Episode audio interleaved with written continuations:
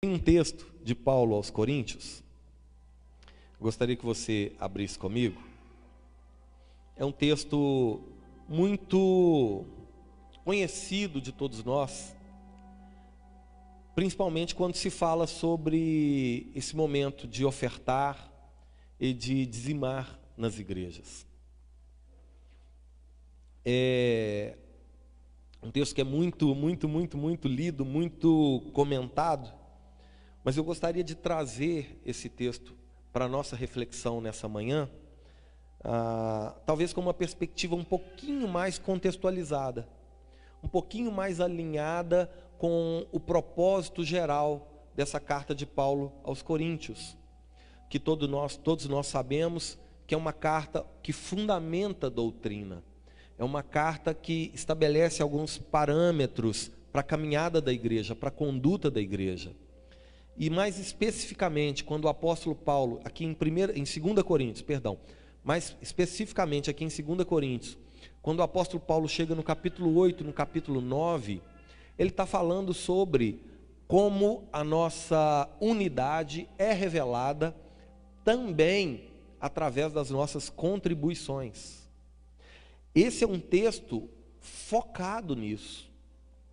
Paulo vai contar a história da experiência que ele teve com as igrejas da Macedônia, que em função da graça de Deus, resolveram se entregar primeiro a Deus e depois ao propósito ao qual Paulo se destinava, que era neste momento arrecadar ofertas para levar até os pobres da Judéia.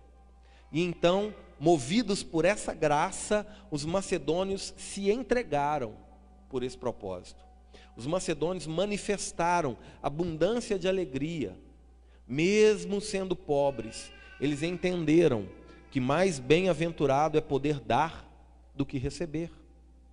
E aí o apóstolo Paulo vai fundamentando e explicando detalhadamente o propósito. E chega agora no capítulo 9. E ele continua a falar sobre isso. E agora no capítulo 9, ele vai falar como isso deve ser feito. Ele já falou como isso é importante, agora ele vai falar como que isso deve ser feito. E é o que eu gostaria de compartilhar com vocês nesse momento.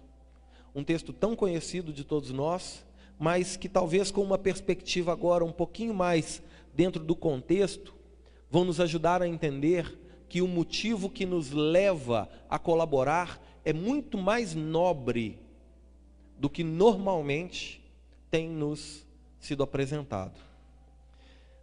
Aqui o apóstolo Paulo vai falar assim, 2 Coríntios, capítulo de número 9, verso de número 7. Cada um, cada um, sabe o que, que significa cada um? Cada um significa que é para todo mundo isso aqui.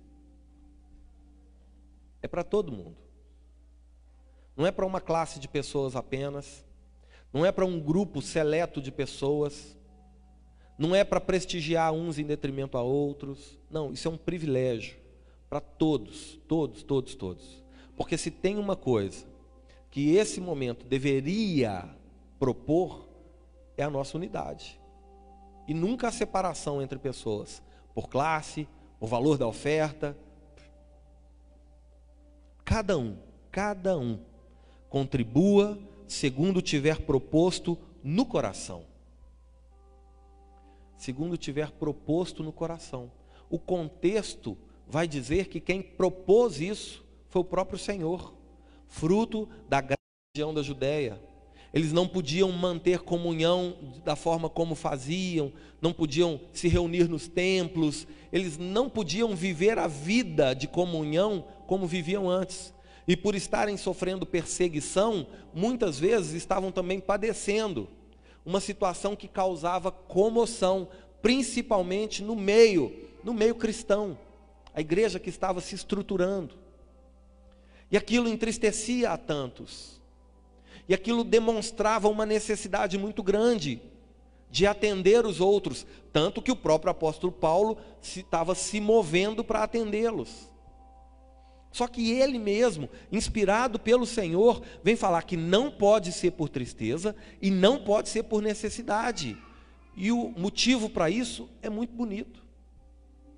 Por quê? Se o que nos leva a contribuir for a tristeza que estamos sentindo ou que alguém está sentindo, ou for uma necessidade que nós temos ou que alguém tem, seja como for, é o motivo errado. Porque no momento em que eu não me sentir triste, ou não perceber tristeza em alguém, ou no momento em que eu não tiver uma necessidade, ou não perceber a necessidade na vida de alguém, eu não vou colaborar. E não deve ser esse o motivo.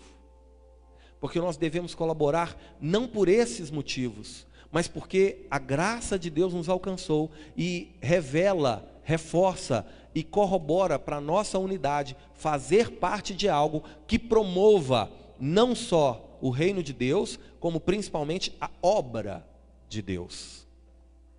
Porque, sendo um pouquinho mais claro, o reino de Deus não precisa de dinheiro para avançar. O reino de Deus para avançar precisa de mim e de você dispostos a anunciar as boas novas do Evangelho, que é ao ouvir da palavra que a fé vem. Assim o reino avança. Agora, a obra natural, plantação de igrejas, assistência aos pobres, a obra natural, essa sim, demanda recursos naturais. Por isso é importante, ao vivermos o reino, nos dispormos à obra. Por isso o motivo é muito maior do que uma tristeza ou uma necessidade. E aí Paulo vai concluir essa, esse pequeno versículo dizendo que Deus ama quem faz com alegria. Deus ama, o texto bíblico diz assim: quem dá com alegria porque não foi motivado por algo diferente da gratidão a Deus e do privilégio que a graça revela a nós que somos participantes. Amém? Amém? É esse o contexto, é isso que esse versículo significa dentro desse propósito maior que o apóstolo está explicando. E quando eu entendo isso, eu paro de barganhar com Deus. Eu paro de ofertar porque eu preciso de algo. É o motivo errado. Só o fato de você poder colaborar já é melhor. Já nos faz mais bem-aventurados. Então a gente precisa reconhecer essa graça sobre nós e demonstrar essa graça, estendendo a outros o favor que um dia recebemos do próprio Senhor. Amém? Amém? A máscara atrapalhando de novo. Amém? Quero convidar vocês nesse instante. Você também que está em casa, participe junto conosco. Creio que está aparecendo aqui para você os dados da conta. Você pode, com muito carinho, fazer uma transferência, é, fazer um depósito, da forma como o Senhor propôs ao seu coração. O que importa é que, apesar das necessidades, a gente o faça porque reconheceu a graça de Deus, porque reconhecemos ah, o privilégio que é fazermos parte não só do reino, como também da obra do Senhor. Que o Senhor nos abençoe e nos conduza nessa boa obra, para a glória do nome dEle, em nome de Jesus. Amém. Nós vamos cantar essa canção, enquanto isso, oferte ao Senhor, colabore, participe e que o Senhor nos abençoe te agradeço, Deus, por se lembrar de mim pelo teu favor, é o que me faz crescer.